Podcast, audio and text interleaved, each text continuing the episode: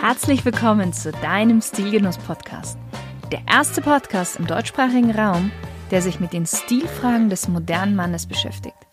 Aber auch darüber hinausgeht und nachfragt, was ist denn eigentlich purer Genuss und ein erfüllender Lifestyle für den Mann von heute? Und das Ganze von Frau zu Mann. Viel Spaß mit der heutigen Folge.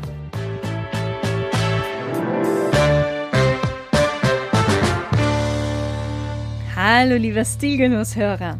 Kaum ein anderes Kleidungsstück ist so vielseitig einsetzbar, so unkompliziert und suggeriert so viel Lässigkeit. Die Rede ist vom T-Shirt. Seit mehr als 100 Jahren erfreut das T-Shirt sich stetig wachsender Beliebtheit. Eben, du siehst, ein ewiger Modetrend. Und genau aus diesem Grund nehme ich das T-Shirt mit in die Podcast-Reihe auf. Und auch aus dem Grund, dass bestimmt jeder mindestens ein paar davon zu Hause hat und sie auch regelmäßig nutzt. Dass das T-Shirt einst als echte Provokation galt, ist im 21. Jahrhundert eigentlich nur noch schwer vorstellbar. Aber wir schauen mal hinter die Kulissen des T-Shirts. Überlieferungen aus antiken Hochkulturen zeigen, dass schon vor mehr als 2000 Jahren Menschen Kleidungsstücke getragen haben, die dem heutigen T-Shirt in gewisser Weise ähnelten. Aber man kann nicht wirklich von einem T-Shirt sprechen. Deshalb machen wir mal einen ganz großen Sprung und mit der Entwicklung der Strickmaschine in den Jahren so um 1816, 1865 schuf der englische Erfinder William Cotton die Voraussetzung für eine kostengünstige Massenproduktion von Baumwollhemdchen. Und diese Baumwollhemdchen lösten bald als eine neue Art der Unterwäsche die einteiligen Leibchen ab, die die Menschen davor ja jahrhundertelang getragen hatten und man muss auch sagen, sie waren nicht wirklich hygienisch, weil sie sie nicht so oft gewechselt haben. Mit dem T-Shirt als Unterhemd wurde es dann auch Pflicht, Wäsche regelmäßig zu wechseln und zu waschen. 1904 kündigte die Cooper Underwear Company dann in einem Zeitungsartikel oder in einer Zeitungsanzeige das Junggesellenunterhemd an. Keine Sicherheitsnadeln, kein Garn, keine Knöpfe. Genau so lautete der Slogan. Und dieses Hemd war natürlich ein absoluter Renner bei den Herren. Ja, und wie sollte es auch anders sein? In der Geschichte des T-Shirts spielte auch wieder mal das Militär eine nicht so ganz unerhebliche Rolle. Besser gesagt erstmal die Marine. Ende des 19. Jahrhunderts trugen englische Matrosen unter ihren Blusen weiße Wollunterhemden. Die Royal Navy bestand darauf, dass die Wollunterhemden auch Ärmel hatten, damit besonders Tätowierungen, die ja sehr beliebt war bei den Matrosen, und auch eine allzu starke Körperbehaarung bedeckt werden konnten. Jetzt kannst du dir vorstellen, dass so eine Unterwäsche aus Wolle mit den damaligen Mitteln hergestellt ziemlich gejuckt hat und vor allen Dingen auch in einer Kampfsituation man ziemlich schnell ziemlich stark geschwitzt hat. Somit waren natürlich die Matrosen mehr als happy, als eine viel leichtere und angenehmer zu tragende Variante auf den Markt kam, und zwar aus Baumwolle. Ein weiterer toller Punkt, den diese Baumwollshirts hatten, war, dass sie wenig Platz gebraucht hatten zur Aufbewahrung und sie erfüllten eine Doppelfunktion als Handtuch. Tatsächlich konnte man sie aber auch, das war noch eigentlich eine dritte Möglichkeit, was man mit dem weißen Baumwollshirt machen konnte, man konnte sie auch als Fahne verwenden. Spätestens nach dem Ersten Weltkrieg ersetzten dann die Baumwollunterhemden die Wollhemden im gesamten militärischen Bereich. Trotzdem wurden T-Shirts Anfang des 20. Jahrhunderts ausschließlich als Unterwäsche getragen. Sich damit irgendwie in der Öffentlichkeit zu tragen, war stark verpönt. Aber mit dem Beginn der Moderne kamen die Menschen in den Genuss zahlreicher Arbeitnehmerrechte und das wirkte sich auch auf die Kleidung aus. Da sieht man mal wieder, wie sehr gesellschaftliche Veränderungen sich auch auf die Kleidung auswirken. Der bezahlte Urlaub und arbeitsfreie Wochenenden sorgten für einen wahren Boom in der Freizeitartikelbranche. Arbeiter hatten zum ersten Mal so etwas wie Freizeit. Und die wollten sie natürlich für Erholung, Reisen und den Sport nutzen. Und das T-Shirt begann seinen Siegeszug als Sportbekleidung. Und zwar als erstes im Rudersport und dann später auch in anderen sportlichen Disziplinen. Um die Sportler besser unterscheiden zu können, fingen als erstes die amerikanischen Teams an, die T-Shirts mit den Nummern und den Namen des jeweiligen Sportlers zu beschriften. So, jetzt kannst du dir schon vorstellen, wie das Ganze dann weiterging. Und diese Sportswear wurde dann, Sportswear in Anführungszeichen, wurde dann schnell von den Fans kopiert, sodass langsam, hauptsächlich natürlich die jungen Menschen, anfingen, die T-Shirts auch außerhalb des Sportplatzes zu tragen. Übrigens, den Namen T-Shirt verdankt das T-Shirt dem Schriftsteller Scott Fitzgerald. Das ist der Autor von zum Beispiel The Great Gatsby.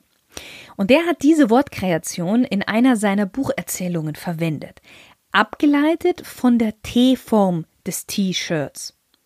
Kurze Zeit später erscheint dann das Wort im Merriam-Webster Wörterbuch. Gut, zurück zur eigentlichen Geschichte. Seinen richtigen Durchbruch schaffte das T-Shirt dann im Zweiten Weltkrieg. US-Soldaten hatten nicht nur Nylonstrümpfe und Kaugummis im Gepäck, sondern auch die T-Shirts. Und sie zeigten, wie gut ein T-Shirt an zum Beispiel gebräunten Männerkörper aussah. Und schon bald wollten nicht nur in den USA alle Männer ein solches Kleidungsstück haben, sondern natürlich auch in Europa alle Männer. Nichtsdestotrotz war das T-Shirt immer noch nicht straßentauglich. Doch wieder einmal hatte das Kino seine Finger im Spiel und verhalf dem T-Shirt zu etwas mehr Popularität. 1951 trug als erstes Marlon Brando das weiße T-Shirt in dem Hollywood-Kultstreifen Endstation Sehnsucht. Fünf Jahre später, 1956, dann James Dean in Denn sie wissen nicht, was sie tun. Und diese beiden Filmstars machten das weiße T-Shirt, aber auch natürlich die Jeans, die in Kombination gerne dazu getragen wurde, zu Symbolen einer unangepassten rebellischen Jugendkultur. In den 60er Jahren übernahmen dann auch die Hippies und die Demonstranten der 68er Bewegung das T-Shirt als Teil einer neuen Protestkultur auf, weil das T-Shirt eine große Fläche hat, auf der man sein politisches Statement sichtbar platzieren kann. Die Hippies benutzten eher die weißen T-Shirts für das neu entdeckte Batigen, was zu dieser Zeit ja der letzte Schrei war. Aber dass man die T-Shirts nutzen kann, um eine Botschaft darauf zu vermitteln, da waren die Demonstranten nicht die ersten. 1939 wurde zum ersten Mal ein T-Shirt mit aufgedrucktem Motiv zu Werbezwecken verwendet, und zwar für den Film Der Zauberer von Oz. 1977 beauftragte die Stadt New York im Zuge einer Werbekampagne den Grafikdesigner Milton Glaser, ein Logo zu entwerfen. Und er entwickelte das I Love New York Logo. Du kennst das bestimmt. I, also I, dann ein Herz und dann NY für New York. Und er katapultierte damit den New Yorker Souvenirmarkt in ungeahnte Höhen. Dieses T-Shirt gehört bis heute zu den beliebtesten Designs und am meisten kopiertesten auch in der Geschichte des weißen T-Shirts. Jetzt pass auf, Milton Glaser selbst bekam für seinen Entwurf aber gerade mal lächerliche 2000 Dollar. Überhaupt, in den 70er Jahren entstanden ganz viele legendäre Motive, die bis heute auf T-Shirts gedruckt werden. Mm, angefangen von Mickey Mouse bis zum Bandlogo der Rolling Stones. In den 70er Jahren wurde das T-Shirt dann auch langsam, langsam schulhof- und alltagstauglich. Und spätestens in den 80er Jahren zog das T-Shirt in den Kleiderschränken der Massen ein. Und es gibt eine Kultserie, die ganz wesentlich beigetragen hat dazu, und das ist Miami Vice. Und Don Johnson als James Sonny Crockett trägt ein klassisches T-Shirt, zu einem sommerlichen Armani-Anzug und kreiert damit einen unnachahmlich coolen Look. Und eigentlich seitdem verändert sich das T-Shirt nur noch in der Farbe, in der Bedruckung und in gewisser Weise in der Form, also in der Form von knalleng bis zu Oversize. Aber, wie es meistens so ist, liegt man mit der klassischen Form immer am besten. Der klassische Schnitt ist normal lang, eher körperbetont, aber nicht eng anliegend. Bei Herren gibt es dann noch die Varianten eng anliegend, Oversize und Longline. Eng anliegen kannst du nur tragen, wenn du wirklich gut gebaut bist. Aber auch dann sieht ein klassischer Schnitt oftmals besser aus. Das ist wie bei den Frauen. Das nur etwas angedeutete und leicht versteckte ist oftmals interessanter und anziehender als das blanke Offenlegen, was man so alles bieten kann.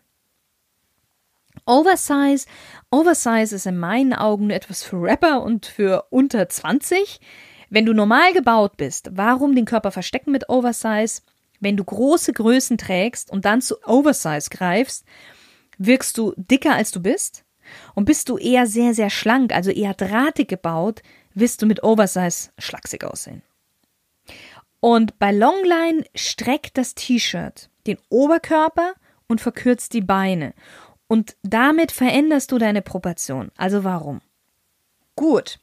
Welche Looks kann ich jetzt mit einem T-Shirt kreieren?